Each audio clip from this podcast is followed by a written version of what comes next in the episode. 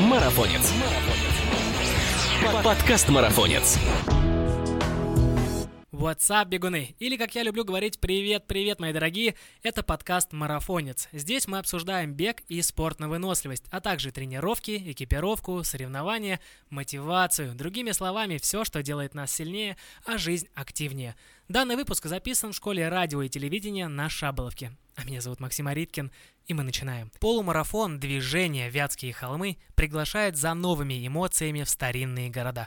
Встречаемся беговым сообществом 27 августа в Кирове, городе с почти с 650-летней историей. Пробегите по Вятским холмам на атмосферном празднике спорта. Более 2000 участников и болельщиков. Интересная трасса для профессионалов и небольшие дистанции для начинающих. Всего в полутора часах полета из Москвы и двух часах из Петербурга вас ждет массовое беговое событие с высоким уровнем проведения. Откройте новую точку на карте полумарафонов России.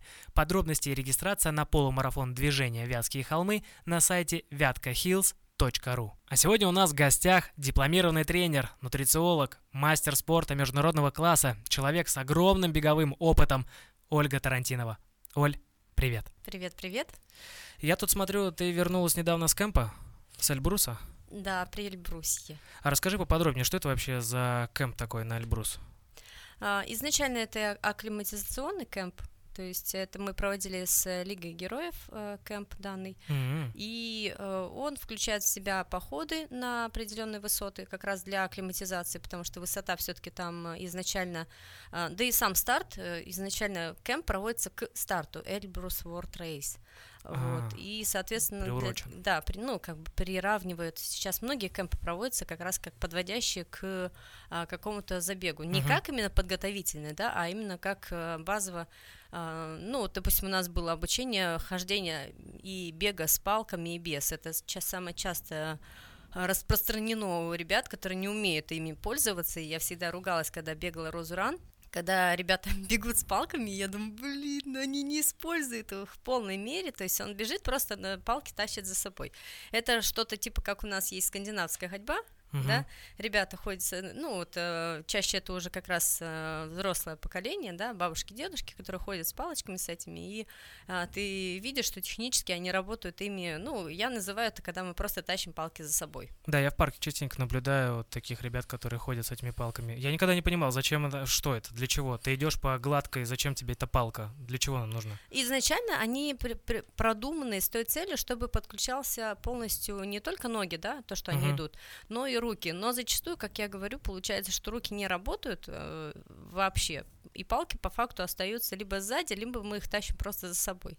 Вот. А задача именно скандинавской ходьбы подключить все группы мышц, которые у нас есть в теле, поэтому их э, скандинавскую ходьбу в принципе рекомендуют в качестве ре- реабилитации, М. а, восстановление изначально, если нет э, добра да, на бег, то изначально это скандинавская ходьба. Вот. И в, в беговых, э, беговые палочки, они принцип тот же, то есть если их не использовать в полной мере, то по факту их присутствие у вас а, вам не добавит легкости, наоборот будет сложнее, потому что по факту здесь вы будете себе не помогать, а усложнять себя только увеличивая груз на руках, который у вас будет в виде палочек, даже если они там самые легкие. Вот, поэтому, ну вот в кемпах, соответственно, отрабатываем навык работы с палками, э, забегание без палок э, в горке с горки. Но основной принцип был здесь, именно на Эльбрусе, это акклиматизация, восхождение на разные высоты, нахождение на определенных высот, ну, как правило, там поднимаешься на высоту, и надо на ней находиться около 20-30 минут, то есть мы там сидели, чаек попили, М, п- круто. просто посидели, пообщались, пофоткались и спускаемся вниз. Ну и точно так же мо- можно было в процессе, что самое оптимальное по мне, это в походах отработать работу с палками. Мгм. То есть этот кемп был больше настроен вот на акклиматизуху и вот чтобы с палками И научиться. технические моменты, да. технически. Плюс э, именно, именно технически сложные моменты, потому что чаще бывает, что а, как раз-таки ребята приезжают, э, у нас мало таких вот, ну, такого рельефа именно, да, где сыпуха, где есть курумник, это такие подвижные камни под ногами. М, большие и достаточно маленькие. Чтобы этот момент отработать, это необходимо находиться в локации, потому что у нас такого нету. Ну, я не припомню локации, где много камней подвижных могут быть под ногами, еще с набором в тысячу вверх, как бы.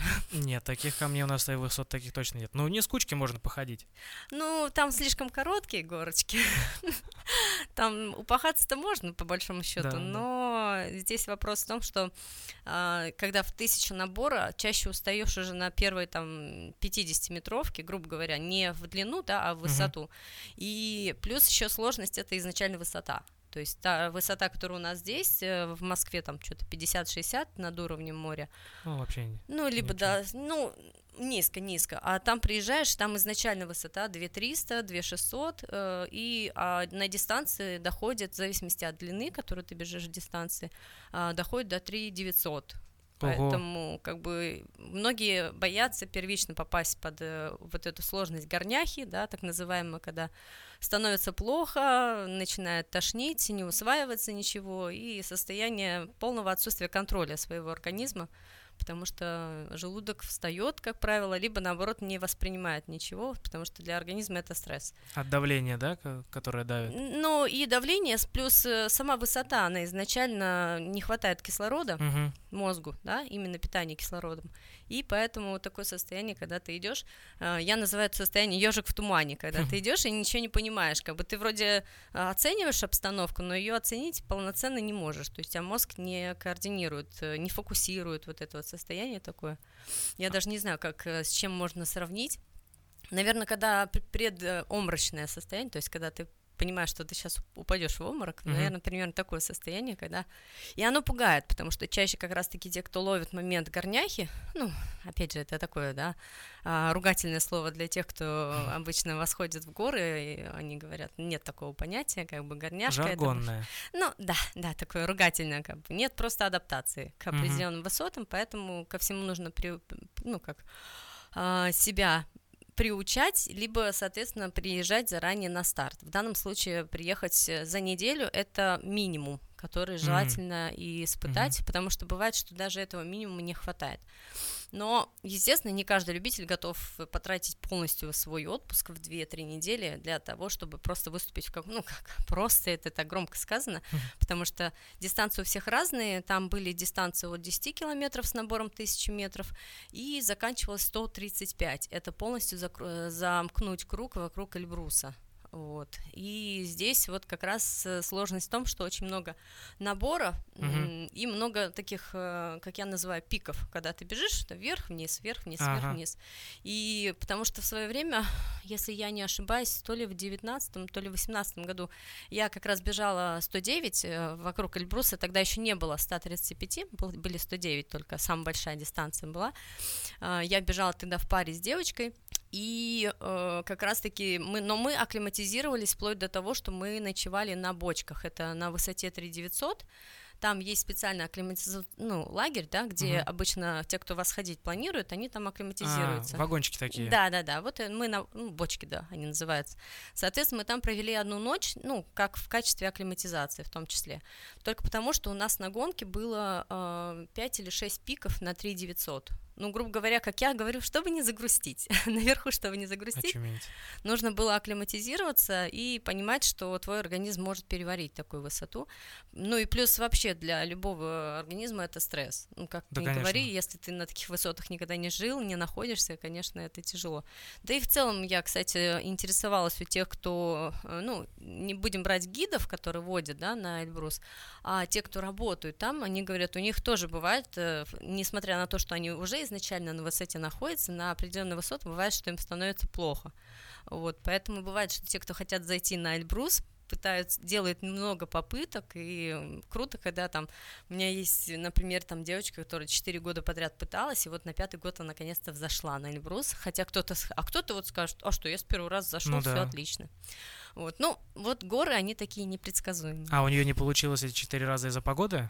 Нет, по самочувствию. А, то есть она поднималась, понимала, что... Да, понимая, что ты как раз теряешь вытянет. концентрацию, начинает головокружение, нехватка кислорода. Угу. Просто если в этом состоянии дальше продолжать подниматься, игнорировать все это, то это чревато последствиями вплоть до смерти. Поэтому, да, да, да. Казалось бы, Эльбрус, это не Эверест тебе, но ну, все равно высота Высота, я же говорю, здесь вопрос в том, где мы находимся изначально. Если бы вы, там, человек жил в Среднегорье, да, когда там уже есть какая-то высота, то на, там, на эту высоту, возможно, ему было бы проще зайти. Mm-hmm. А когда... И плюс еще очень много нюансов по физподготовке, То есть это тоже имеет место быть. У меня были ребята, кто как раз-таки начинали а, тренироваться только для того, чтобы зайти, то есть на восхождение. А, просто чтобы зайти, да, не просто соревнования, они не, а просто... не готовились к стартам, не готовились Мгм. к беговым каким-то забегам. Именно просто функционал и общую выносливость подтянуть для того, чтобы организм вот этот стресс более легче перенес и либо вообще перенес его оптимально для него. Ничего себе. Вот как касаемо палок, я всегда думал, что они, ну, ну, как бы, и без них можно справиться, но...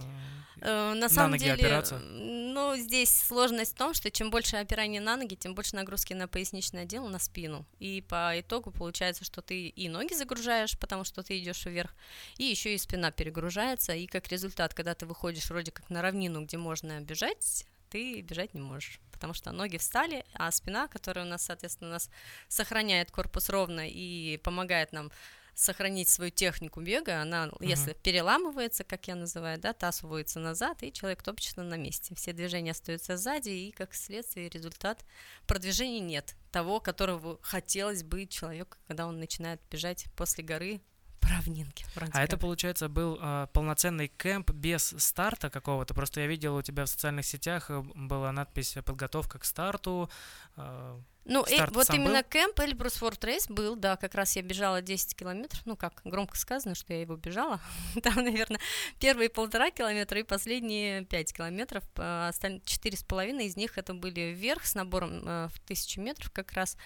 А, Я по наитию долго боролась со своим желанием брать палки, не брать палки. Обычно я до этого бегала всегда без палок, мне этого было достаточно. Но а я не учла определенные моменты в своей подготовке, как бы, потому что тренироваться я начала где-то за две недели до самого старта, но объективно это мало. именно, да, это не то чтобы мало, это unreal, как бы, да, я бы сказала, я еще писала, что я как раз испытала все прелести того, когда человек выходит без подготовки на определенный вид дистанции, даже если это самая маленькая дистанция, но достаточно сложно, потому что набор в тысячу метров. Ну и да, я это потом- не по гладкой бежать. Да, да, да, да. И вот когда началась гора, я поняла, что все.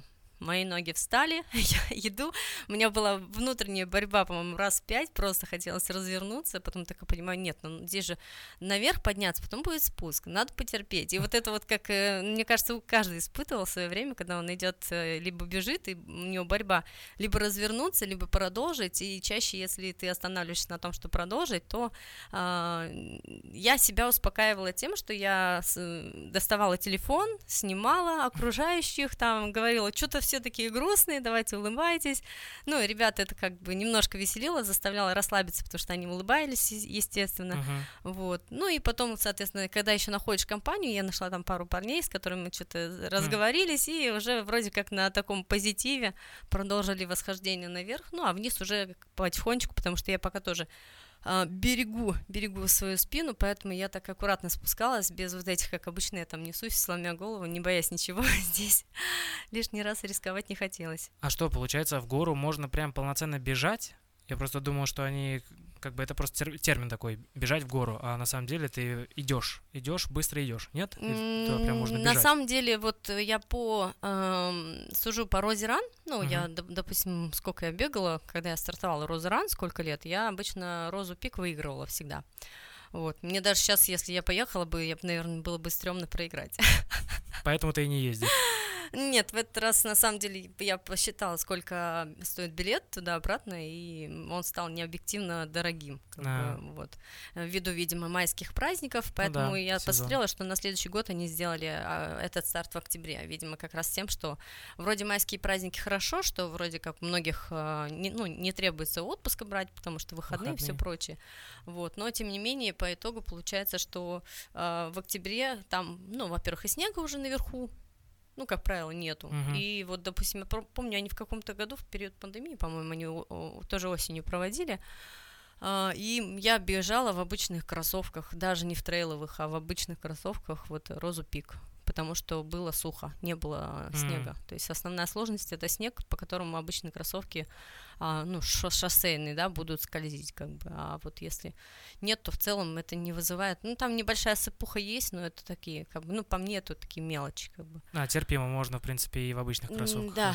да, да, да. Ну, как бы, единственное, что я не говорю, это про любителей, которые сейчас послушают, скажут, а, да, точно, я, наверное, возьму обычно шоссейный и помчусь, а потом будет меня проклинать посередине дистанции с разряда, вот она сказала, что здесь можно бежать, а я здесь иду и умираю. Не, ну, во всяком случае, нужно иметь свою голову на плечах, и хоть ты слушаешь э, человека знающего, нужно все равно оценивать ситуацию по погоде, по ну, своему погода самочувствию, в первую состоянию очередь, вообще. да, потому что если дожди, даже те же, то здесь без трейловых, э, без трейловой обувки не обойтись, по да даже не счету. всегда трейловая обувка помогает. Бывает такая грязюха, что ты Которая даже в трейлах, прилипает, да, да к ты даже в подошве. не вывезешь.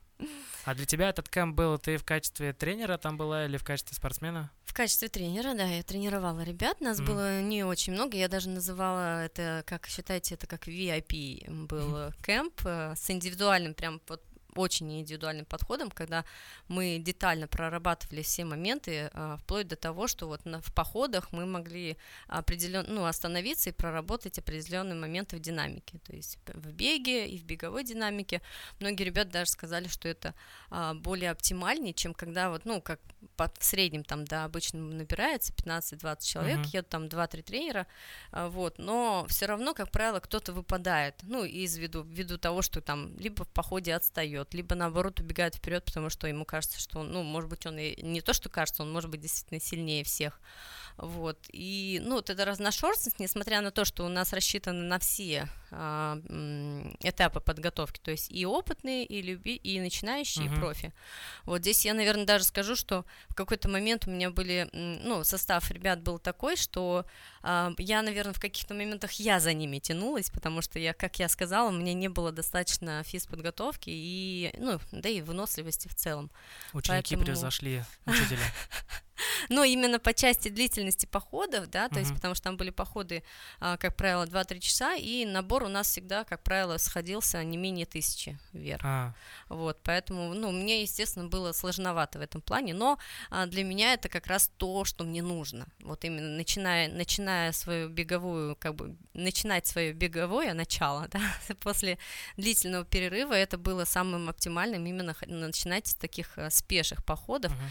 пусть это на высоте, но, по крайней мере, силовая составляющая, я еще называю а, осознать свою дрыщавость, это самое оптимальное как раз-таки уйти в горы и понять, что ты вообще слабак, тебе надо работать, работать, работать. А, наверное, это самое лучшее начало вот твоего, не конкретно твоего, а в целом бегового пути, это подняться на горы и просто хотя бы походить там, чтобы надышаться, как-то подготовить связки, мышцы, легкие к нагрузкам аэробным, анаэробным, вообще в целом к тому, что ты спустишься потом на гладкую и начнешь работать, пахать. Ну, в целом, да, сейчас оптимально как раз-таки точно так же делают кемпы уже в качестве базовой подготовки, да, в Кисловодске, в Мгм. Киргизии, ну, именно где есть э, Среднегорье, да, то есть не высокогорье, а Среднегорье. И в целом э, это оптимально, потому что действительно после гор, как правило, бежится. Есть индивидуальные особенности, когда бежится не на следующий день, а буквально через две недели после того, как ты побывал на, в кемпе на сборах.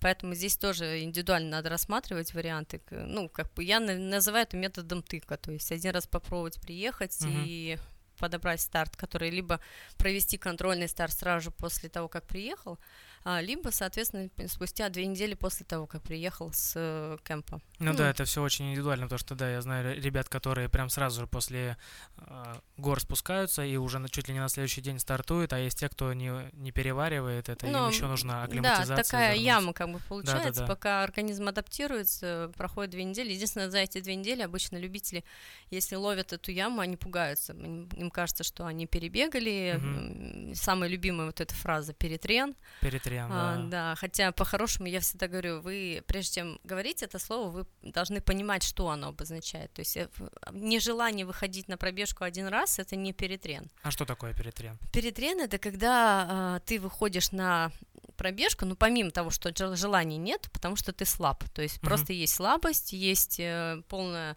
апатия и очень высокий пульс.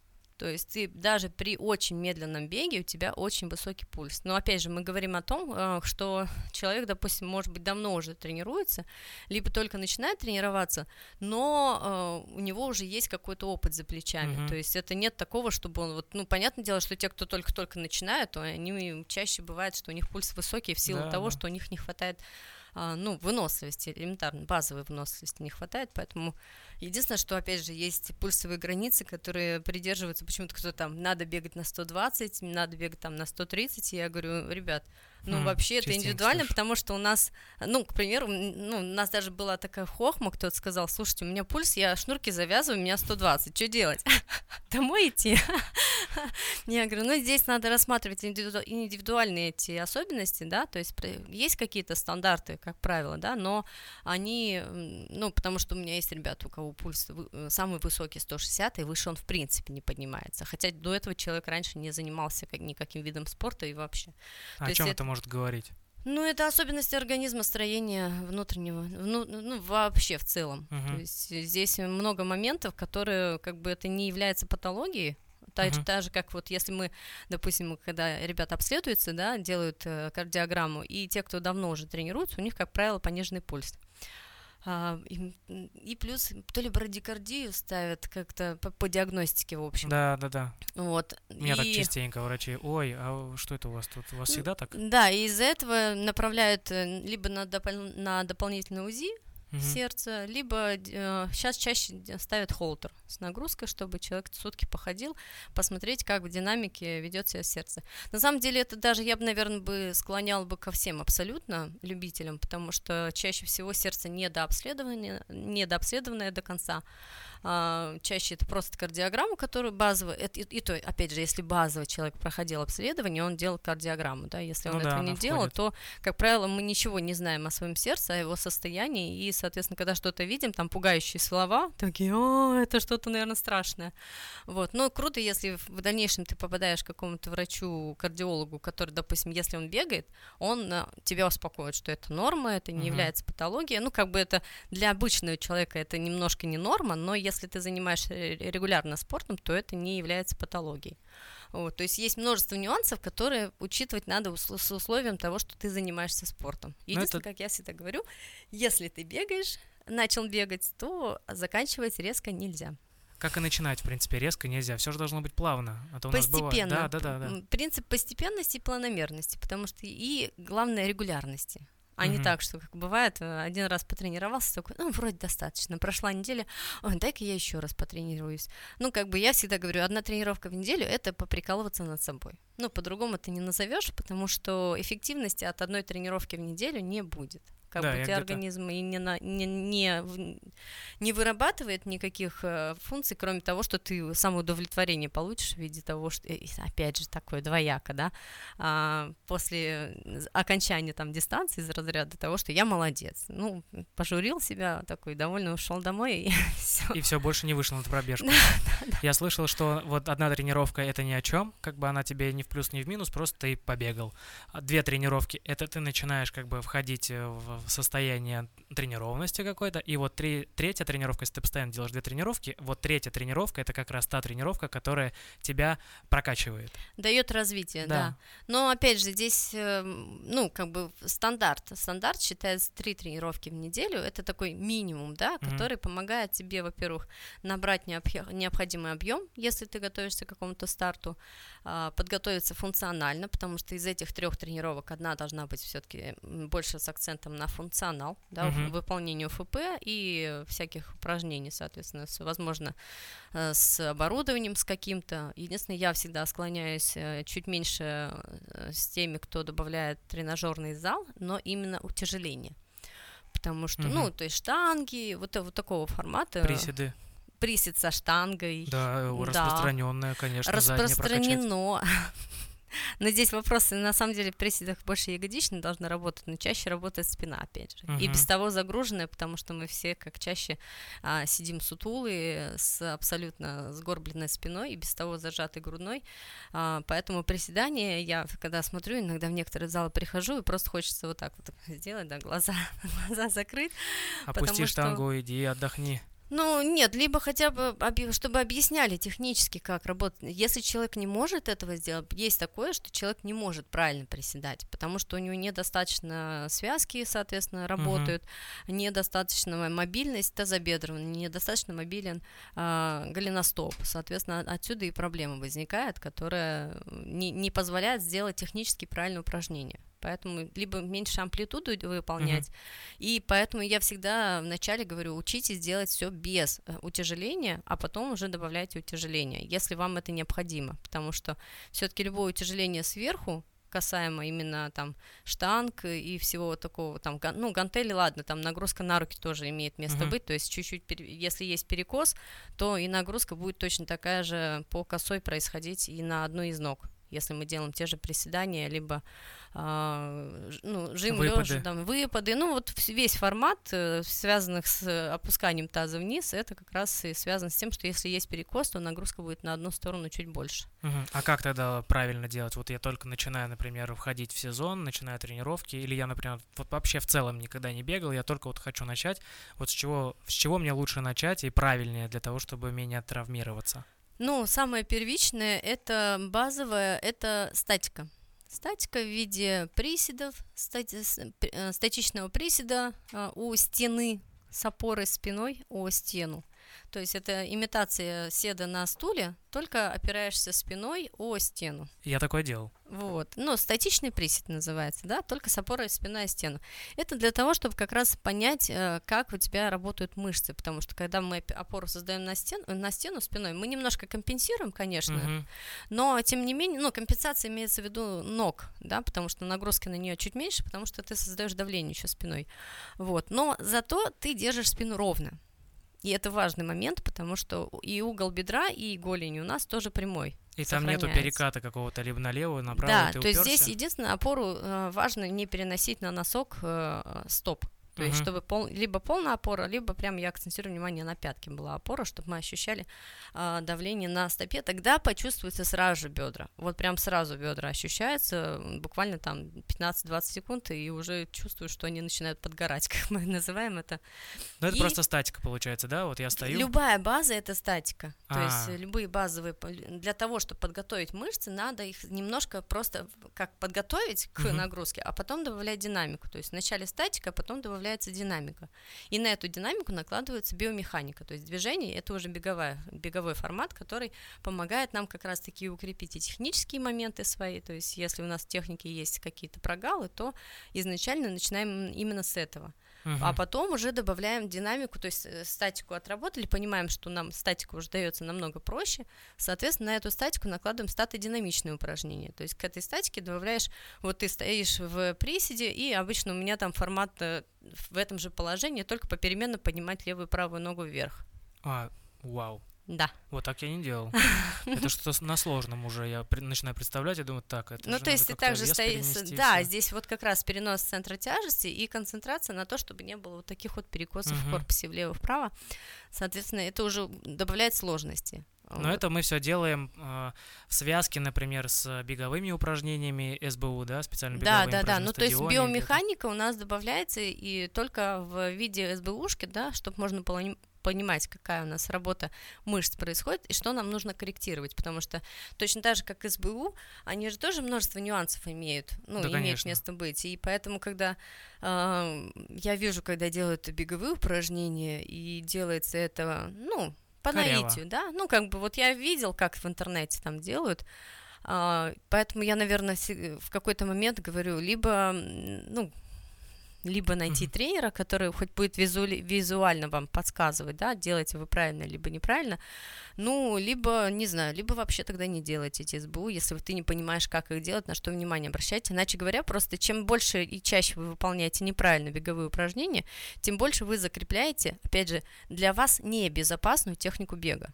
А если по видео, например, ты заснял, как ты делаешь, отправил тренеру, он посмотрел, так работает? Оценка, да, визуальная оценка того, как, но это в динамике. потому что важно, чтобы мне прислали вот эти фотки, которые мне присылают обычно. Оль, посмотри, какая техника, смотри, как я стопу ставлю. И фотка там пятка вперед выносится. Хотя вот посмотреть, у меня больше половины фоток, у меня как раз-таки на фото ощущение, словно я вывожу пятку вперед, и у меня такой mm-hmm. выхлест высокий, далекий голени.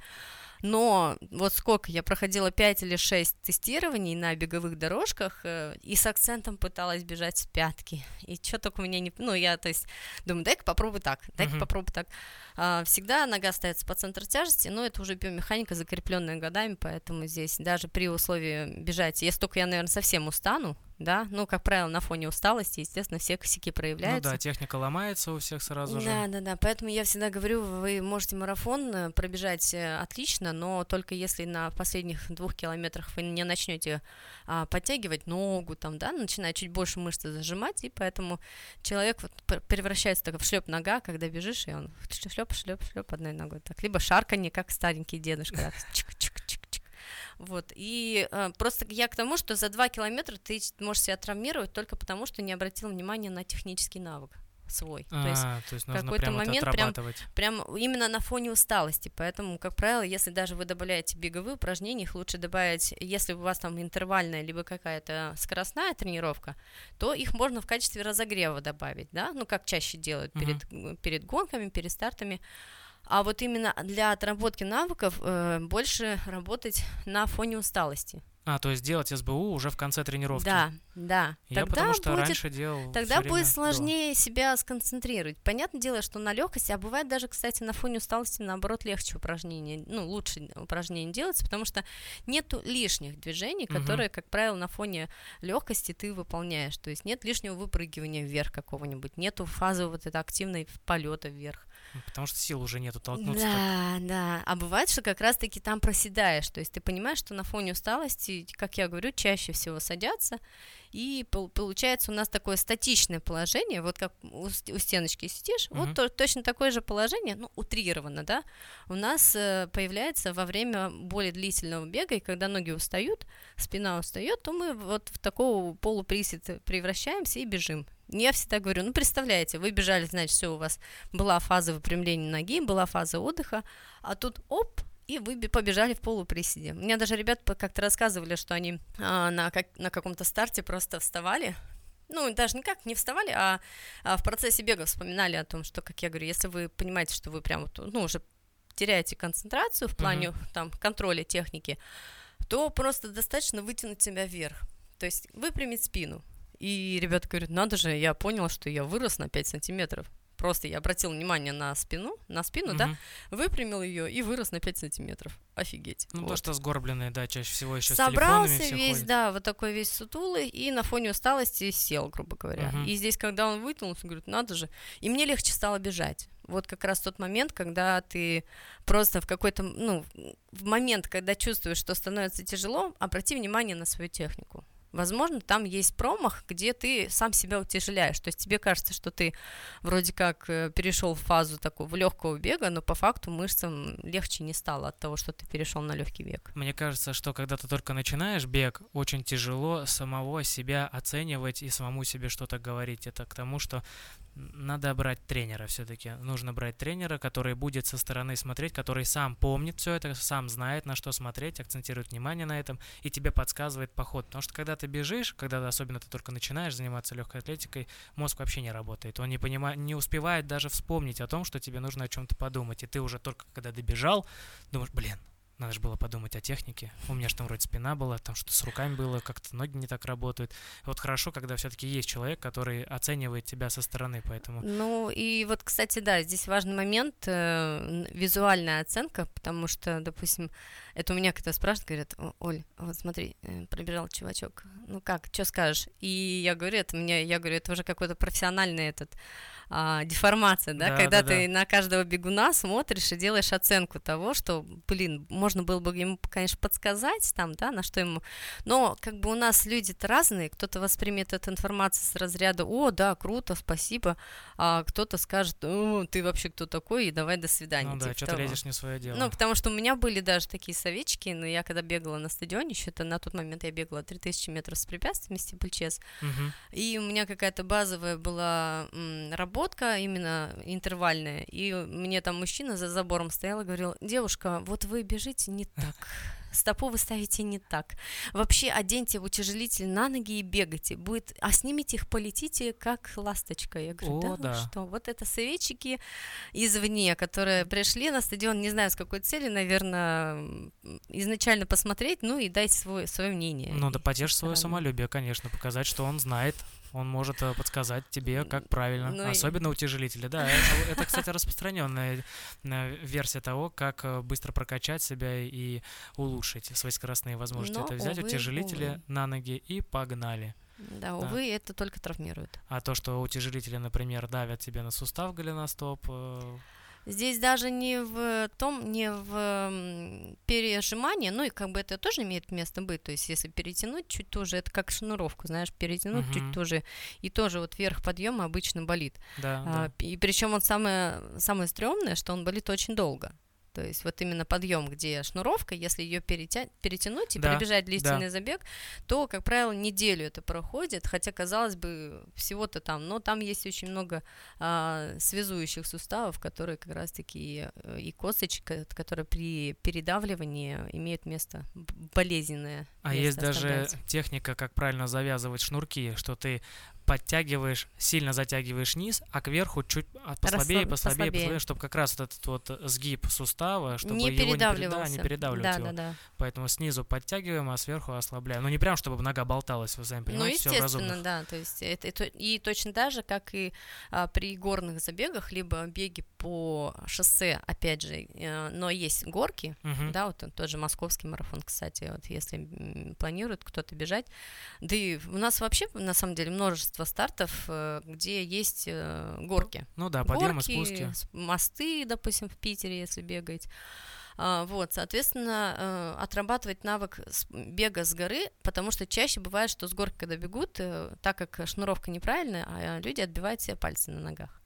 Мгм. Вот. Знакомое ну, чувство. И я думаю, знакомое чувство абсолютно всех э, трейл-раннеров особенно, потому что там проблема эта возникает чаще ввиду того, что там голеностоп э, перестает слушаться Мгм. из-за того, что устает, и отбиваются пальцы. Многие говорят мне, вот я там на два размера больше кроссовки взял, но это не спасло мои пальцы, Это даже все равно наоборот, они мне почернели. кажется, ухудшит ситуацию. Да, потому что ты, скорее всего, будешь затягивать чуть туже, Да. еще туже будешь затягивать св- свою шнуровку, и как итог э, получится, что, ну и плюс, э, скорее всего, э, пальчиком свободно, но проблема здесь не в этом, а в техническом навыке. То есть, Мгм. грубо говоря, ты, скорее всего, ногу просто втыкаешь впереди себя, либо перед собой, им- имита- имитация давления носкам э, о стену.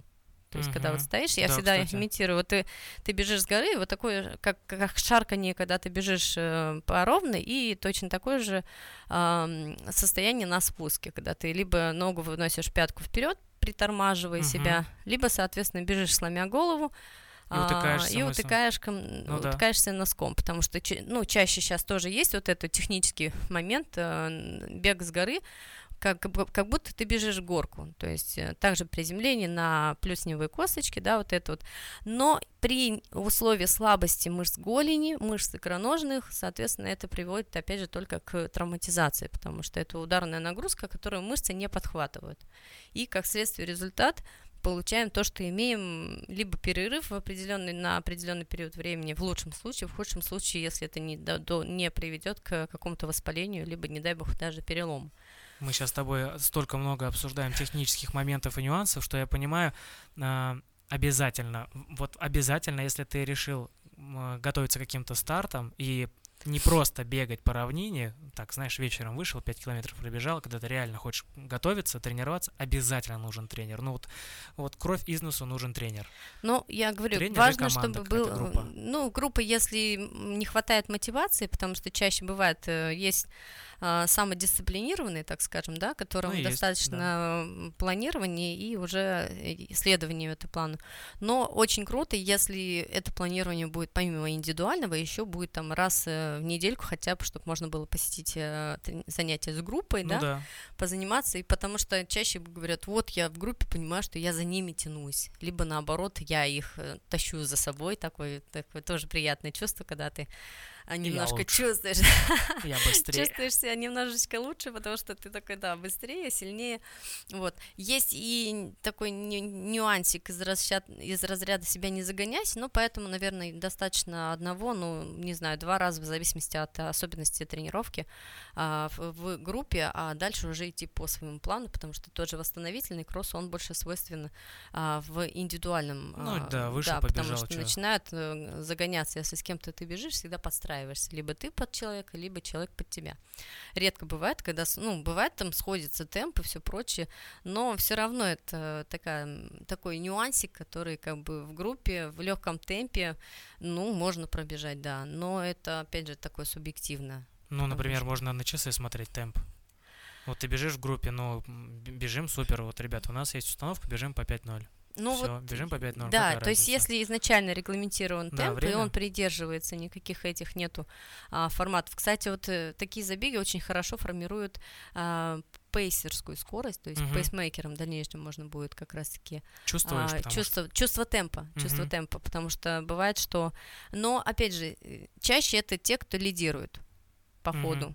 То есть это тот человек, который бежит впереди, он задает ритм, темп. Ну да. А ты уже чаще не задумываешься, бежишь со всеми, потому что у нас было, мы так бежали, и кто-то там, когда уже под конец, ой, что-то мы разогнались, а все бегут и спокойно разговаривают, как-то просто вот это увлеклись, что называется, бах, Да, бывает оттормаживают, опять, опять возвращаешься к темпу, потом опять ускоряешься, вот это постоянно дерготня туда-сюда происходит, вот, ну, по- поэтому круто, когда есть э, вот этот человек, который чувствует темп, задает ритм, и ты уже придерживаешься. Понятное дело, что есть вот эти дайхарды, да, которые в Только конце хотел там про них сказать.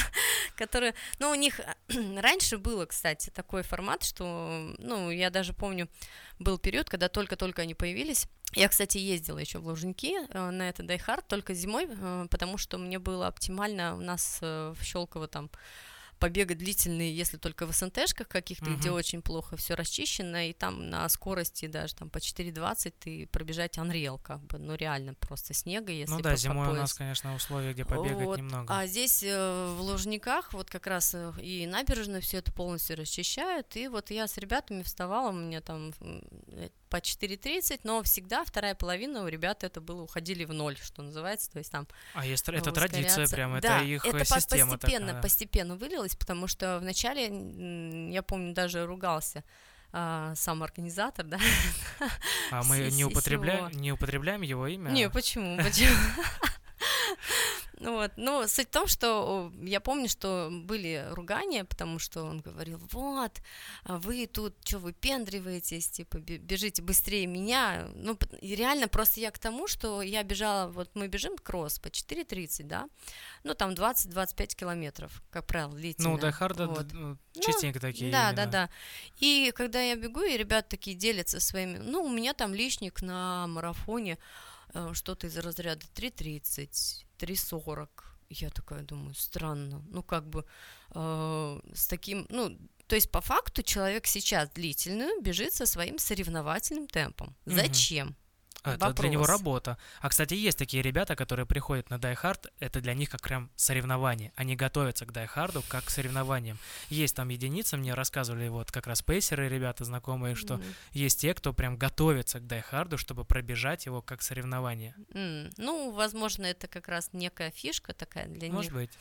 Вот, ну, просто я не понимаю вот формат такой. Если у тебя личный рекорд один, а, смысл бежать очень быстро, вот эти длительные, как бы изматывать себя тоже. Ну, да, как я говорю, всегда на финише будет эйфория, если ты достиг своей цели, радость, да. Мгм. Но вопрос в том, насколько долго тебе придется восстанавливаться. Наша усталость тоже накапливается постепенно, и если э, не уследить этот моментик, то как раз мы приведем себя к чему? Перетрену. Перетрену или каким-нибудь усталостным переломом. Да, что чаще всего и возникает. Да. То есть воз- появляются всякие болячки, которые, казалось бы, нас раньше не беспокоили, а из-за того, что мышцы не успевают восстанавливаться, соответственно, тонус с них уходит, Мгм. и вся нагрузка приходится сразу на связки суставы, которые при малейшей нагрузке нашей а, воспаляются и дают о себе знать. А у Вот. нас это извечная проблема и новичков, и в целом полупрофессионалов. Не умеем восстанавливаться правильно, не умеем тихо бегать, э, то есть не обращаем на это внимания, думаем, что это все бестолковщина какая-то. Это, кстати, эм, вот как ни странно, у нас э, беговое направление достаточно, э, ну, сейчас уже помоложе стали ребята бегать, именно бегом заниматься, там уже где-то возраст с 20, грубо говоря, можно Ну, студенты. сказать, да, то э, вот, допустим, лет пять назад это чаще были как раз 30 плюс. М. именно более взрослое поколение, ну, как, как бы то ни звучало, да, те, которые уже больше задумываются о том, что, что я смог, э, помимо там работы и всего прочего, достичь, и понимаешь, что как бы что-то как-то не очень. А жить-то хочется. регалий, да, хочется а, а жить-то хочется как бы долго и счастливо, а не просто, что тебе сказали, а, что, чувак, ну если ты так дальше продолжишь, то, Мгм. собственно, через 20 лет ты закончишься. А он говорит, что надо делать? Ему говорит, ну вот занимайтесь спортом, активностью какой-то. Но это все и- банальные такие вещи, которые все знают о том, что Но ведите здоровый образ жизни. Ну, ребят, ну, здоровый образ жизни у всех разный.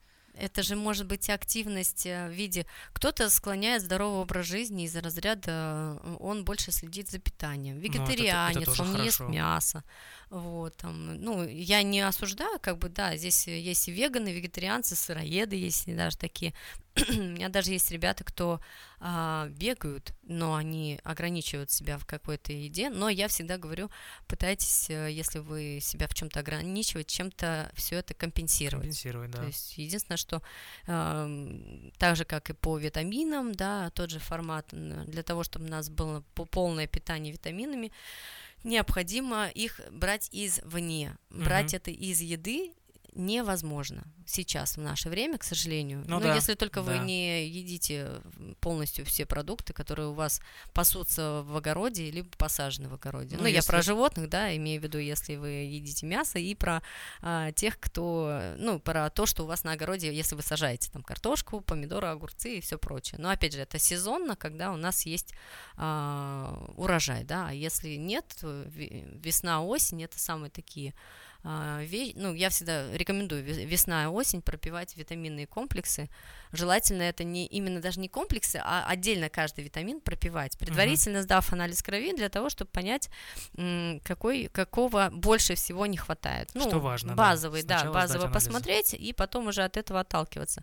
Потому что есть поддерживающие, те, что, как правило, я даже могу, а, ну, как правило, я говорю, там, вот можно вот это, вот это, но лучше все-таки пойти с начала из э, с общего анализа крови, как бы он, во-первых, сейчас не очень дорого в любой клинике стоит, если брать, и взять базовые э, анализы, которые нам необходимо просмотреть по нагрузке. Нагрузка на сердце, на, на печень, на почки, и вот, э, соответственно, от этого отталкиваться. Нагрузка на мышцы, потому что бывает что даже при таком малейшем, каза- казалось бы, обследовании, да, выявляются те проблемы, которые как раз-таки в дальнейшем могут привести к той же травматизации. То есть, если показатели будут высокие, лучше уже сейчас на, на начальном Настаивать, ну периоде, да, да, да. на этом посмотрел, все хорошо, и то, опять же, у меня а, есть стандарты, да, вот, а, и в анализах крови Мгм. точно даже есть стандарты, э, там вот у девушек, допустим, гемоглобин там от 115 до 150, по-моему, там норма считается. Но в моем случае я понимаю, что если у меня будет 115, то я мертвая. Ну, грубо говоря, для спорта это мертвяк. Ну, ну да, для, это пониженный. Для, для моего, для меня. Для обычного врача он скажет, у вас все в норме, у вас никаких этих нету. Хотя я знаю, что у меня, допустим, норма 140-145. Вот в этом диапазоне мне нормально. То uh-huh. есть, потому что я, когда занималась, у нас, э, мы в сборной были, у нас анализ крови брали биохимию э, в начале недели и в конце недели для отслеживания загруженности, uh-huh. как раз и сердечной, и мышечной. Ну да. Плюс да. Э, там кортизол для того, чтобы понимать, насколько стресс переваривается твоим организмом именно в плане нагрузки. И это здорово, то, что как раз-таки ты можешь определить вот эти границы. У, ну, обычному человеку он скажет, о, блин, запариваться. Хотя, с другой стороны, опять же, есть, если задуматься вот и углубиться в питание, да, там тоже множество моментов, да, что конечно, усваиваться, конечно. что не усваиваться. Там можно кучу денег отдать, а и, и прийти ни к чему, как бы из расчета того, что ты понимаешь, что столько всего, и ты просто столько всего не съешь. Нет, ну для себя понимание, как работает твой организм, чего ему не хватает, это полезно знать не только для того, чтобы просто тренироваться, а в целом для того, чтобы существовать и понимать, ну, почему ты так, например, плохо встаешь с утра, или почему у тебя быстрая утомляемость. То есть это даже в целом для обычного человека полезно. Ну, это, кстати, сейчас даже была тенденция, ну, я так называю это как тенденции, когда появляются некие моменты, человек такой, о, все поняли, что у нас, оказывается, нехватка витамина D и все побежали анализ давать на витамин D. Потом э, кто-то говорит, о, у меня там железа недостаточно, тоже uh-huh. надо сдать железо, посмотреть. Все по -по -по побежали железо сдавать, и, о, действительно, оказывается, он у нас низковат, не хватает. Что же есть? Железо, что ли, эти есть? Омега тоже с жирами. То... Э, да, ну, омега там еще вопрос того, что здесь э, рыба в составе, и да. очень у многих э, по классике, к сожалению, сейчас имеет место быть аллергия другие. Поэтому здесь э, взаимозамену искать э, достаточно сложно, но в целом возможно. А вот все гонятся за амбассадорством. Я так понял это сейчас из нашего разговора, что лучше всего быть амбассадором овощной лавки, амбассадором БАДов каких-то, да, и амбассадором хорошо продуктового магазина, чтобы тебе присылали вот эти, как Сбермаркет приносили еду? пакеты, да, еду, и ты понимал, что, ну, хотя бы вот все, я в норме, мне не надо особо напрягаться и думать об этом потому что вот эта цветовая палитра овощей, нужно ее соблюдать, мясо, рыба, это же все тоже как бы очень важно. Ну, продукты, продукты, да, те, которые продукты. как бы стоят денег. То есть все гонятся за одеждой, за часами, там еще за какими-то штучками. Вот, ребята, Давайте, идите в овощную лавку свою ближайшую, предлагайте ему амбассадорство. Будете рекламировать магазинчик э, рядом с вами, и да. будет вам счастье. Свежие овощи. А слушай, вот мы поговорили про Эльбрус, да, про трейлы. Ты на самом деле очень такая многогранная личность, и полторашки, и трешки, и полумарафоны, и марафоны. Почему? Почему такой большой разброс? Вообще, с чего началось твое знакомство с легкой атлетики? Ой, начали мы еще в 99-м году. Как раз э, мы жили тогда еще на Украине, кстати. А, нас отец военный, и uh-huh. в СССРовские в эти времена, и, uh-huh. и его туда направили, соответственно. Поэтому мы жили там, хотя у нас все родственники здесь, э, вот э, в Щелково и а, по, по маминой линии в Тверской области там, получается. Uh-huh. Вот, соответственно, мы приехали, 99-й год, я занималась музыкой, я, какой спорт, вы что? У меня мечта была стать певицей. Богема. Я даже не планировала какие-то бега. Нет, нет.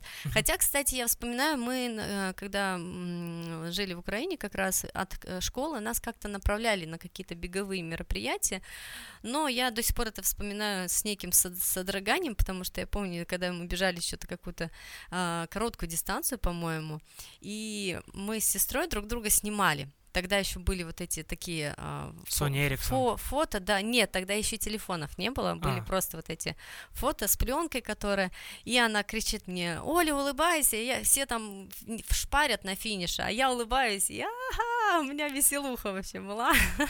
Так вот с таким настроением и надо выступать на соревнованиях. Ну, на тот момент, как бы, мне вообще казалось, что за дичь вообще бегать. Я помню, мы, я смотрела на легкоатлетов и говорила, Э, ну, мы смеялись, они делали махи ногами, и мы смеялись. Говорю, смотри, что за упражнение такое смешное, непонятное. Ну, я не помню, сколько нам было, но объективно было, вот, может, 8-9 лет, uh-huh. такое, 10, может. Но, но сейчас я вспоминаю с неким таким уже, думаю, ну ничего себе, вот было, были же, да, вот это. Они на нас смотрели как на дурачков, а мы на них как на дурачков, вот это вот. Соответственно, здесь, когда мы приехали в Щелково, и ну, так как мы девчонки такие ответственные, нас по жизни всегда воспитывали из-за разряда, что сказали делать, значит, надо делать. Семья военных. А, ну, у нас многодетная еще семья, mm-hmm. нас всего шестеро, получается, в семье. И вот э, мы из числа тех, кто всегда, если не ты, то больше никто. То есть, поэтому, если тебе сказали делать, значит, нужно делать. И uh-huh. без вариантов того, что не могу, не хочу, а сделаешь, соответственно, уже... Но и плюс была свобода. То есть нас никогда не ограничивали в своих э, желаниях в плане того, что если ты хочешь чем-то заниматься, иди, занимайся uh-huh. а, до конца, начинай. То есть не было того, что нет, туда не иди, туда не иди. Всегда была свобода. Как раз-таки вот единственное, что я помню, в музыкальную школу я пришла, а, будучи в девятом классе, не, в восьмом классе, школы, да, и я пришла в музыкальную школу в октябре, и говорю, я хочу у вас учиться. Uh-huh. Они такие, ну, уже набор, уже экзамены сданы. Я такая в шоке, в смысле экзамены в музыкальную школу? Зачем? Мне казалось, это какая-то фигня, в смысле. Вот. Потом мне объяснили, что, оказывается, это прослушивание некое для того, чтобы проверить, есть ли у человека слух, есть ли смысл ему вообще, вообще учиться в музыкальной школе. А целью было изначально научиться на гитаре играть, а мне сказали, что на гитаре учит директор школы, а, но только выпускников. Я такая, придется, значит, пришла, но я уже на тот момент участвовала в районных конкурсах, занимала, как правило, призовые, призовые места, у меня mm-hmm. были грамоты эти, я притащила все эти грамоты, говорю, вот у меня вот эти есть грамоты, я хочу у вас учиться. Потому mm-hmm. что в дальнейшем я планирую поступать в музыкальный вуз, а там нужно, чтобы была музыкальная Такая школа. Прям музыкальная карьера у тебя вначале планировалась? Была, да, в планах. Ну, я с 7 с 8 лет, наверное, музыкой занималась. Вот как, ну, мне нравилось. А петь. потом тебя щелкнуло? Перещелкнуло. Мы когда приехали соответственно, музыкой я продолжала заниматься уже с, эм, с учителем, который у нас был в школе в Щелково uh-huh. там. А, вот. И э, какой-то старт, а, какой старт, господи, этот, э, который у нас проводит Гагаринский забег. Он и а, сейчас слышал. проводится угу. тоже, вот, в Звездном городке. Тогда проводились межшкольные соревнования на одну милю. И угу. всех, ну, как правило, от, от школы направляли всегда пробежать одну милю. Частая история. Вот. На тот момент награждали первую шестерку по каждой категории. То есть, в, ну... Мальчик, девочка. Мальчики, девочки. И, по-моему, там вот из разряда 6-7 класс, 7-8 класс. Ну, как обычно, вот это по категориям возрастным, либо по а, категориям классов. Да, да, то есть, да. И, соответственно, мы а, с сестрой тогда заняли, если не ошибаюсь, четвертое-пятое место. И мы как раз от места финиша шли к месту награждения. И там девочки такие, одна говорит, ой, я два года занимаюсь легкой атлетикой, одна, ну, другая там, я четыре, я один. А мы такие идем, мы вообще не в курсах. Чё, легкая атлетика, это что, в смысле бег? И все. вот, ну, суть в том, что когда у нас стали спрашивать, да, стали спрашивать, а вы занимаетесь легкой атлетикой? Ну, точнее, а вы сколько занимаетесь? Такой вопрос прозвучал, мы такие, так мы не занимаемся, физрук просто сказал пробежать на старте, вот мы пробежали, все. Ну, естественно, они такие, вообще в призы те, кто не занимается, не попадают. То есть вот такой фраза прозвучала, мы такие, но я для себя вот это вот меня прям запомнилось очень здорово, в памяти отложилось надолго, и потом я уже пришла к учителю физкультуры и попросила дать контакты тренера, который будет э, мне помогать развиваться в, в области легкой атлетики. Но единственное, что самое интересное, он начал даже отговаривать. То есть он стал говорить, ну ты знаешь, будет тяжело, будут mm-hmm. мышцы болеть, будет очень. Ты, ты точно готова? Ты точно готова к тому, чтобы начать тренироваться? Я, да, ну как-то, все, я же не просто так спрашиваю, контакты даю, ну, что прошу, чтобы дали как, кого-то из тренеров. Вот он мне дал контакты, я пришла на стадион, на тот момент мы, я еще плохо знала щелку, я помню, этот стадион обходила со всех сторон, не знала, где на него, как на него зайти, а, подошла к какому-то там уборщику, он на меня как на дурочку посмотрел, типа, в смысле ты не знаешь, Вон, где вход? Да, да, Вон, он, он так посмотрел на меня, типа, у виска покрутить. Вот, ну, суть в том, что я пришла, э, показала листочек с контактом тренера, тот, на тот момент, когда я пришла, еще тренер э, как раз не подошел, э, но кто-то, были другие тренеры, они мне говорят, ну, вот ты пробегись кружочка два, ну, в качестве разминочки. Только я пробежала два круга, и как раз подошел э, уже тренер, которого мне контакты дали. И он мне говорит, ну, еще пробежи, ну, не еще, а пробеги два кружочка в качестве разминки. Я еще два круга дала. Он такой, потом я уже заканчиваю, и он такой говорит, а что ты не сказала, что ты пробежала уже два круга? Я говорю, не знаю, вот как раз из разряда, да, сказали, делай, ты uh-huh. идешь и делаешь. Вот здесь также, то есть я пробежала четыре круга, потому что мне это не доставляло какого-то дискомфорта, ну, пробежала, пробежала. Мы вокруг школы бегали, я помню, у нас всегда ребята любили э, встать за угол и, и простаивать все это время. Я не знаю, на что они надеялись, наверное, на то, что учитель физкультуры не увидит, что они не пробегают мимо него. Да, кстати, я такое тоже наблюдал. Мы тоже бегали вокруг школы и, и бежишь, просто... оп, один, да, один стоит. Да, да, да. И непонятно, э, неужели он не понимает, что его просто не увидит, если ты школу не оббежишь, как бы. ну, не знаю. Чем-то, чем-то видимо, двигало mm-hmm. на наше вот это понимание.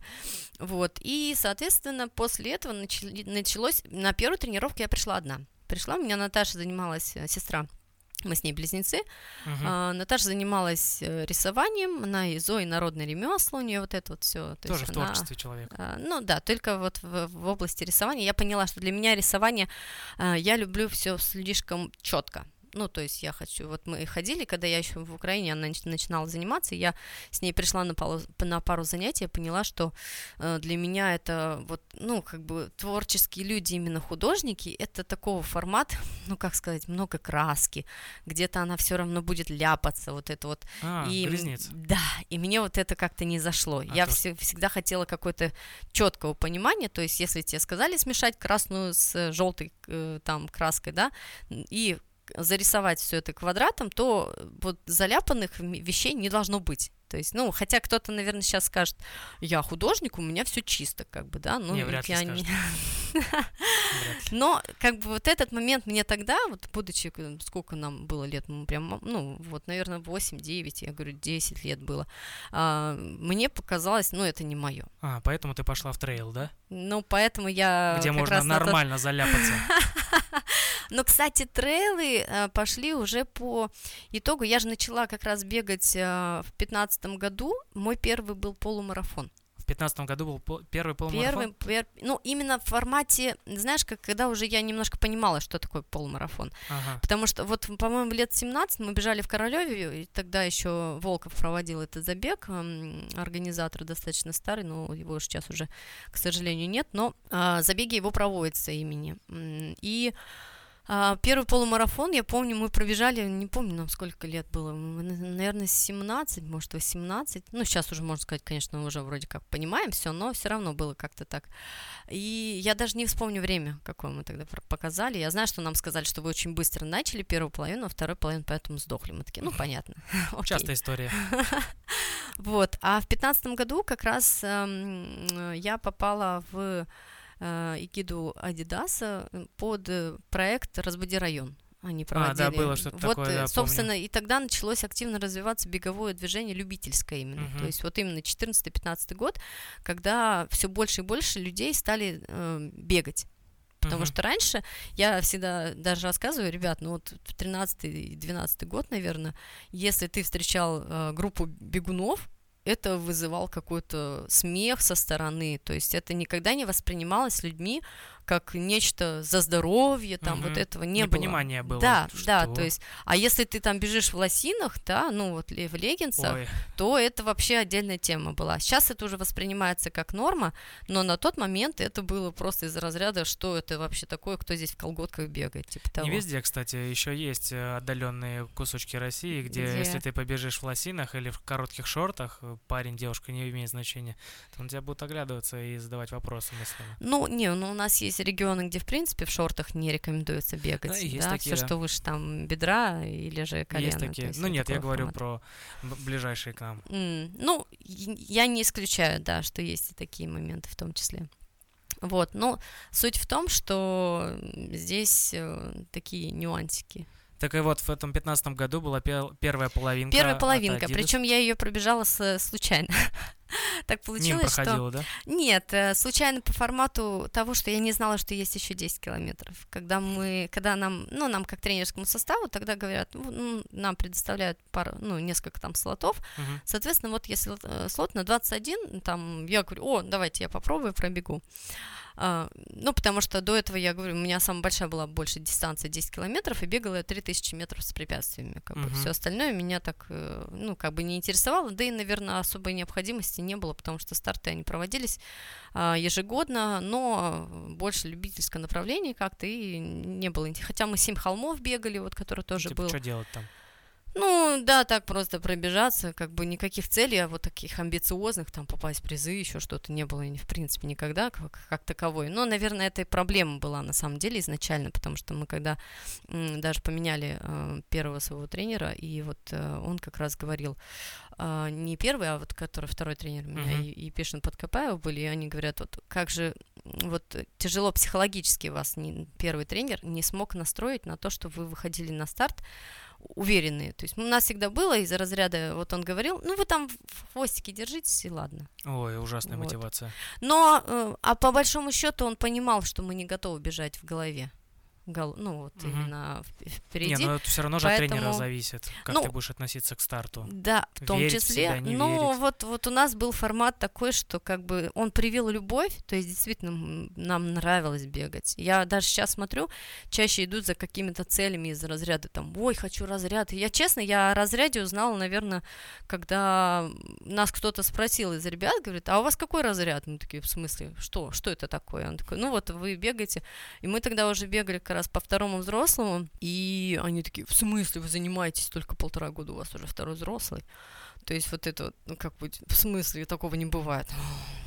Зато Бывает сейчас такая. у тебя почетное звание мастер спорта международного класса. Да, да, да. Ну, честно, я даже говорила, что, ну, мне бы сказали бы, что я буду с таким званием, я бы, наверное, засмеялась в лицо. Это вот когда мы поменяли э, первого тренера, это был самый тяжелый уход, потому что мы у него тренировались у самого первого тренера 9 лет.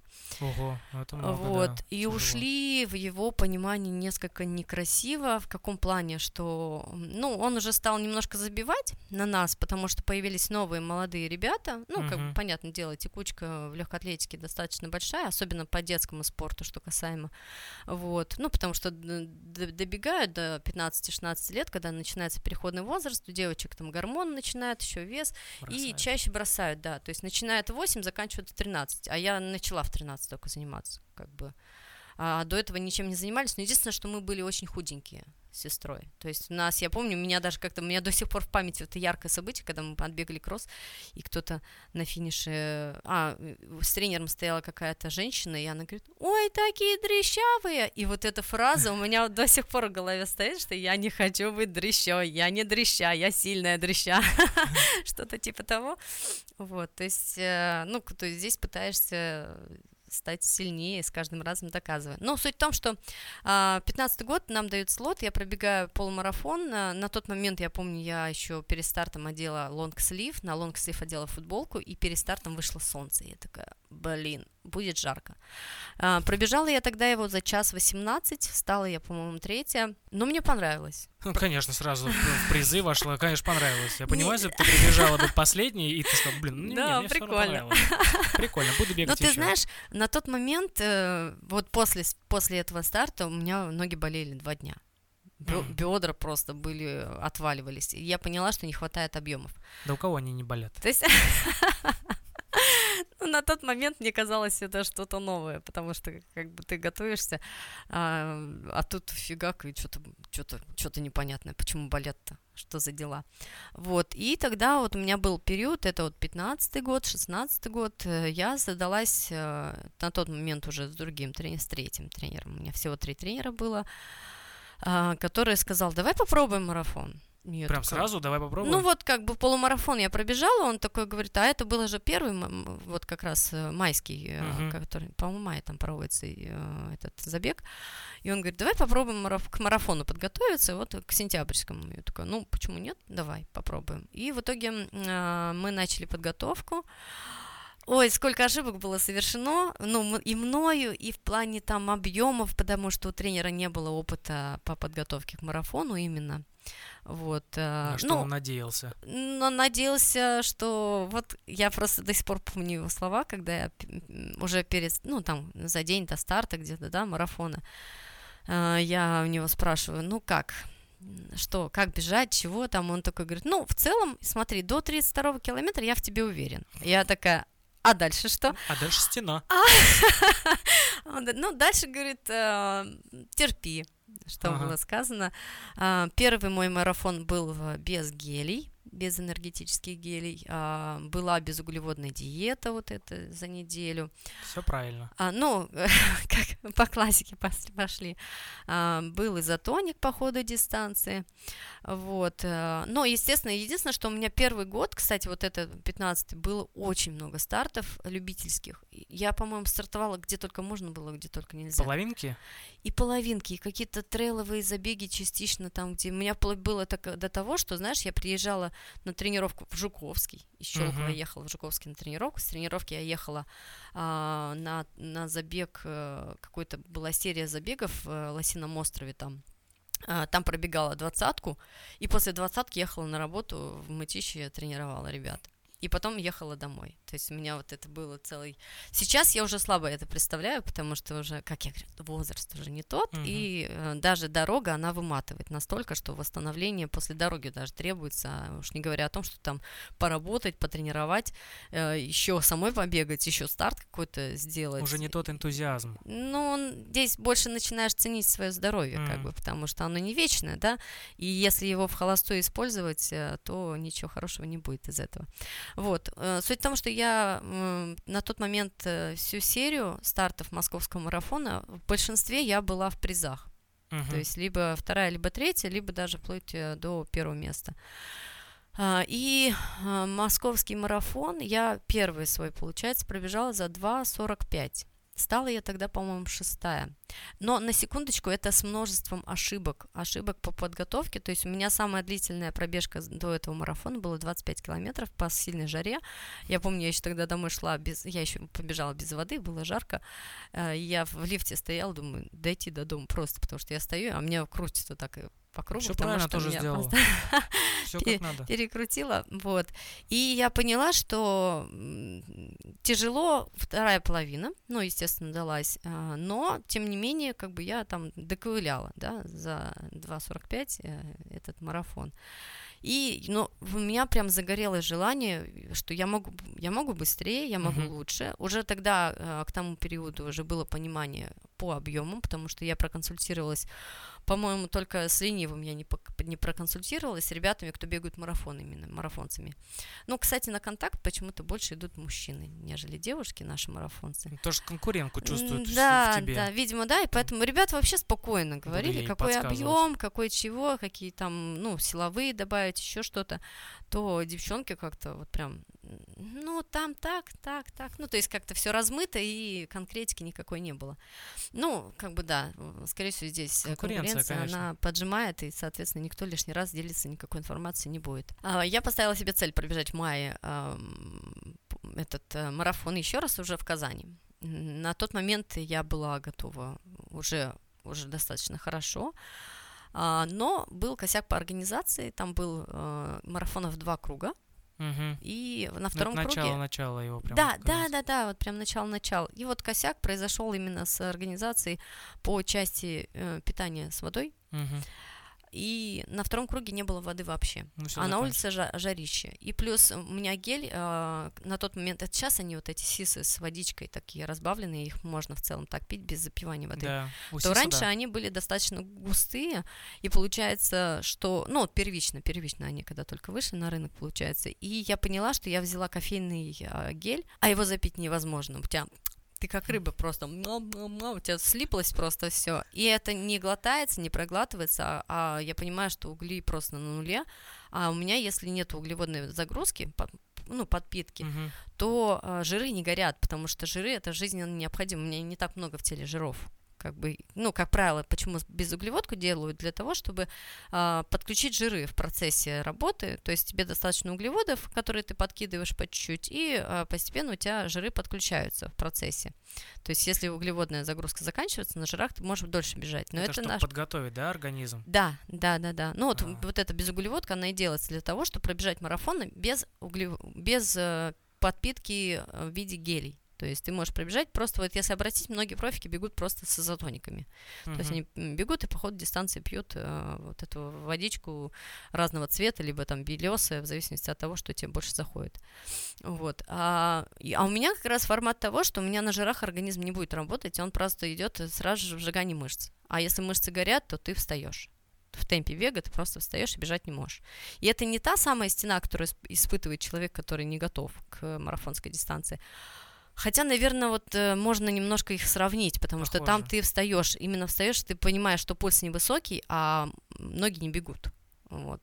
Ну, это плюс часто ошибка любителей, которые не рассчитывают свое питание по дистанции. Да не, то, не все даже думают об этом, что нужно что-то там питание на трассе как-то Ну, я столько раз смотрел на... Вот последние два или три года я э, прихожу в, на московский марафон в качестве болельщика, встаю где-то на 30-м километре, либо, не, подожди, даже где-то на 35-м, 38-м, ну, в этом диапазоне, угу. и э, столько людей грустят грустят, бегут, уже понимают. Я понимаю, что они, у них там такая внутренняя борьба происходит. Да. И да. проблема не в том, что, ну, помимо физики, да, возможно, они не готовы были. Я вижу, что им просто не хватает вот питания. То есть им гель даешь, он чуть-чуть под остановился, поел, посидел какое-то время, гель начинает усваиваться, он такой, о, взбодрился, побежал дальше. То есть это нехватка информационной вот этой понимания того, как надо питаться по дистанции. Да даже вот. на половинке питания хорошо, если только начинаешь. Ну, тоже, потому что там больше часу, э, да, получается, да. у тебя в любом случае Да, конечно, питание все равно нужно, как, каким бы ты крутым не был, ну, помимо профиков, конечно же, но когда ты начинаешь первые твои дистанции, эти половинки марафона, лучше, конечно, питание предусмотреть. И потренировать его. Потренировать, потому что не все гели заходят, особенно когда намешают все подряд, потом говорит, это как говорят, да, там, ой, э, вот я съел это, это, это, но это по-любому от молока, которое выпил самым первым. Ага, конечно. Вот, ну, то есть этот моментик тоже отслеживает. Соответственно, вот я пробежала, потом побежала этот, э, на Казанский зарегистрировалась, там я пробежала 2.42, но второй круг я встала. Меня на финише две девочки обогнали просто как стоячую, я потому что понимала, что я ничего не могу. Это самое жуткое чувство, когда ты видишь финишную прямую, фи, ну, финишную вот эту ленточку, Лента. да, а тебя обгоняют из-за спины, и ты ничего предпринять не можешь, потому что все, мышцы стоят. Вот просто. Вот это такое жуткое чувство. Я себе сказала, я этого не хочу повторить. И да. прям за золотое правило все. У меня было, э, вот как раз я для себя поставила, все, московский марафон, следующий бегу, уже буду полностью понимать, какие объемы, что делать, как питаться и все прочее. А какой твой личник на марафоне? Вот 2.36 как раз я пробежала на московском марафоне после майского Казани. В Казани 2.42, то есть у меня было 2.45 московский марафон, mm-hmm. самый первый, потом э, через полгода в Казани майский это был 2,45 а, московский, 2,42 казанский, и потом снова московский, и уже 2,36. То есть у тебя на, на памяти три, получается, три марафона? Три марафона, да. И одна половинка? Не, половинок было много. А, половинок Там прям... серия из... Э, вот у меня только музыкальный марафон, самый быстрый, 2.13.30. Фу, час 13.30 получилось. Ого. Я его как раз тогда выиграла, этот э, музыкальный марафон. А после... Пол, полумарафон, точнее, серия московского а марафона. А после, получается, вот этого последнего марафона ты решила удариться в трейлы? Трейлы, да. Но, знаешь, здесь много наложилось нюансов, потому что это как раз 15-16 год, начались вот эти проблемы с нашей сборной, ну, uh-huh. по части и допинга вот этого всего, и всей этой темы, а, нам перекрыли возможность выезда за границу, и мотивации бежать быстро э, у нас по России, ну, на тот момент, это сейчас призовые, там, да, вот эти оглашают, тогда этого не было. Ну, то только-только начиналось, ну, да, больше это призы от спонсоров, а я понимаю, что, ну, как бы бег, конечно, круто, но он мне не приносит э, никакой зарплаты, то есть я нигде не числилась, моя зарплата была это то, что я работала с детьми, вот я детей тренировала, это моя зарплата, все. Все остальное это просто мне нравится. Мне нравится, я увлекаюсь, поэтому я всегда, мне когда говорят, ну ты профи, я говорю, вы знаете, я любитель с, с профессиональным подходом, не более, потому что мне бег не приносит э, денежных средств по части этого. То есть я, наоборот, их трачу для того, чтобы зарегистрироваться на старт. Ну, иногда бывает сейчас, конечно, там, знаешь, а, пишут из разряда, там, мы хотим вам подарить слот, там, вот вы только просто его прорекламируете, либо там объявите ребятам, ну, как бы это имеет место быть, почему нет, как бы, естественно, мне кажется, никто не откажется от такого конечно, предложения, тем более стартовый взнос, по-моему, все с каждым годом э, все больше и больше, больше и больше становится. А да. вот сейчас, э, смотря на призовые, на подарки, на все вот эти а сейчас э, я отношусь э, круто, круто, что это есть, потому что появилась мотивация у профессиональных спортсменов участвовать в любительских стартах, и это очень здорово подняло уровень любительских, любительского да, уровня. Да. То есть даже те, те э, девчонки и парни, которые э, для себя никаких установок не ставили, там пробежать по каким-то разрядам, еще что-то, то есть им тоже казалось, что это что-то unreal, да, uh-huh. то ты э, сейчас наблюдается, наблюдается такая тенденция, что даже человек, который ну, обычный любитель, да, ну, работник, да, а, который просто уделяет чуть больше времени и более профессиональному подходу в тренировочном процессе, он достигает не хуже результатов, чем любой э, профи. Потому что, как мы уже сказали, профи чаще ошибаются где? В восстановлении. Да. И когда они себя загоняют в яму такую, то появляются те, кто за этим больше внимания уделяет. А любители как раз-таки за этим больше уделяют внимание, ну, потому что, да. да, потому что и они понимают, что если они выпадают в тренировочном процессе, это еще ладно, как бы, ну, можно опустить. А если если это помешает им в обычной жизни работать, это уже будет проблема, потому что это их хлеб. Вот. И поэтому, а, если ты травмируешься в спорте, то это все каюк всему, то э, в обычной жизни ты понимаешь, что, ну, да, вот э, на, не, нельзя травмироваться, потому что иначе, говорят, ты уйдешь на больничные, а больничные, как правило, могут оплачивать, но по минималкам. Ну, да, Соответственно, да. это, а это твой хлеб, который тебя кормит. И поэтому более треп, треп, трепетное отношение к восстановлению, и как, как следствие результат э, показывается более долго, более стойко и без вот этих вот э, проблем в виде травматизации. Ну, хотя это имеет место быть, потому что чаще на это забивают под предлогом того, что вроде как не беспокоит. Когда начинает беспокоить, это уже первый Крайний звонок того, уже. что да, да, да, да, появляется.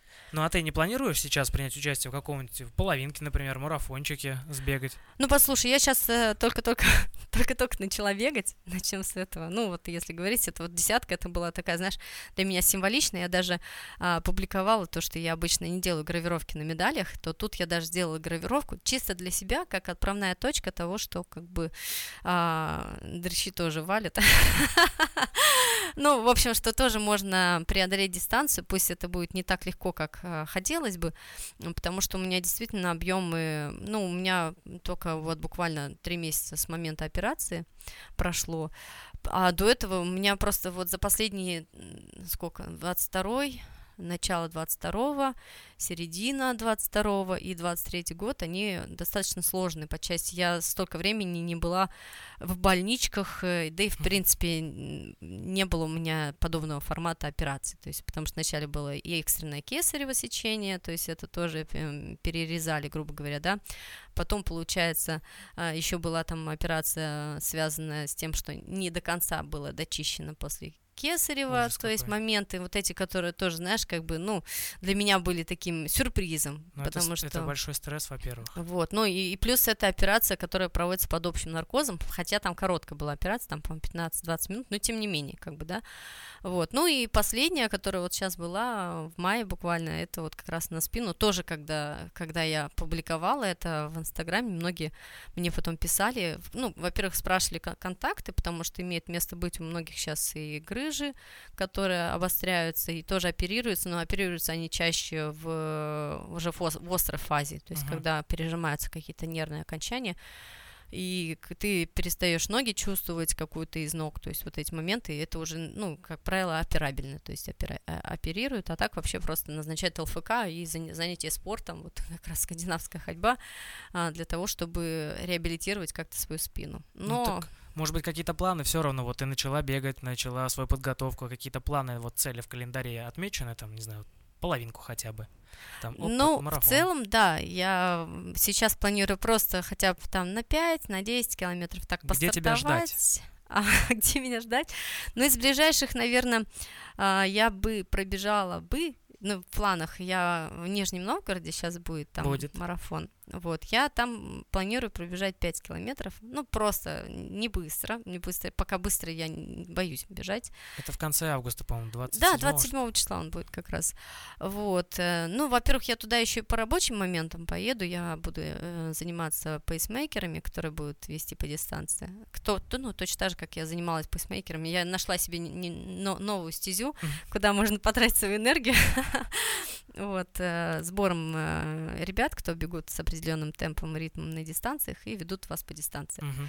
Вот, соответственно, там э, в планах пробежать пятерочку, А, и буду смотреть уже, ну вот в этом году пока, пока я, э, честно говоря, ну, если буду выбирать, то, может быть, до, до 10 километров, uh-huh. и э, в приоритете это будет и трейл, и шоссе. Но, опять же, я не ставлю никаких амбициозных целей для себя, потому что пока я э, трепетно, трепетно отношусь к своему ну, состоянию, прислушиваясь, да, потому что а, как говорится, здесь э, шутить нельзя, никогда нельзя, конечно, да. Конечно. Здесь это наше здоровье в первую очередь.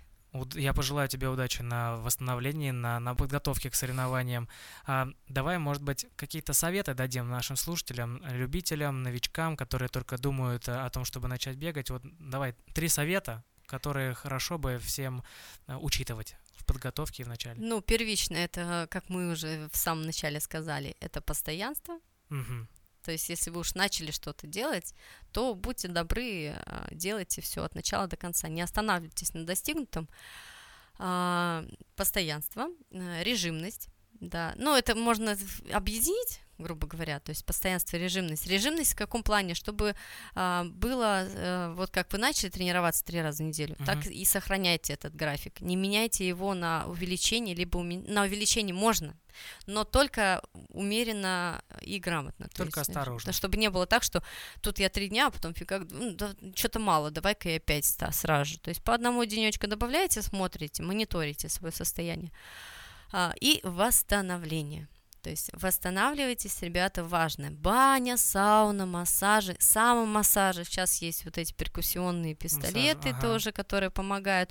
Но тут надо аккуратненько с ними, потому что можно себе навредить наоборот. Я Сон. больше Сон, да. Это, Очень важно. Вот, кстати, со сном у меня большие проблемы. Не ввиду того, что у меня там бессонница или еще что-то, а потому что у меня как раз а, малыш, который, если я прихожу поздно, я ложусь поздно, а он утром меня не спрашивает, хочешь ты спать или нет. Мама, а ты хочешь еще поспать?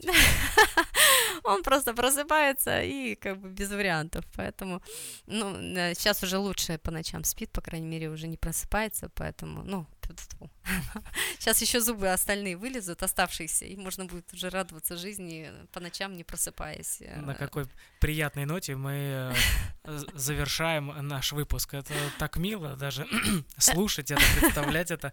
Оль, спасибо тебе большое, что ты пришла к нам. Спасибо, что ты поделилась своей историей, вообще советами, тем, как правильно Э, тренироваться, как правильно подготовить себя к старту, свое тело, вообще на что обращать внимание. Спасибо, что рассказала свою жизненную историю о том, как все, все началось.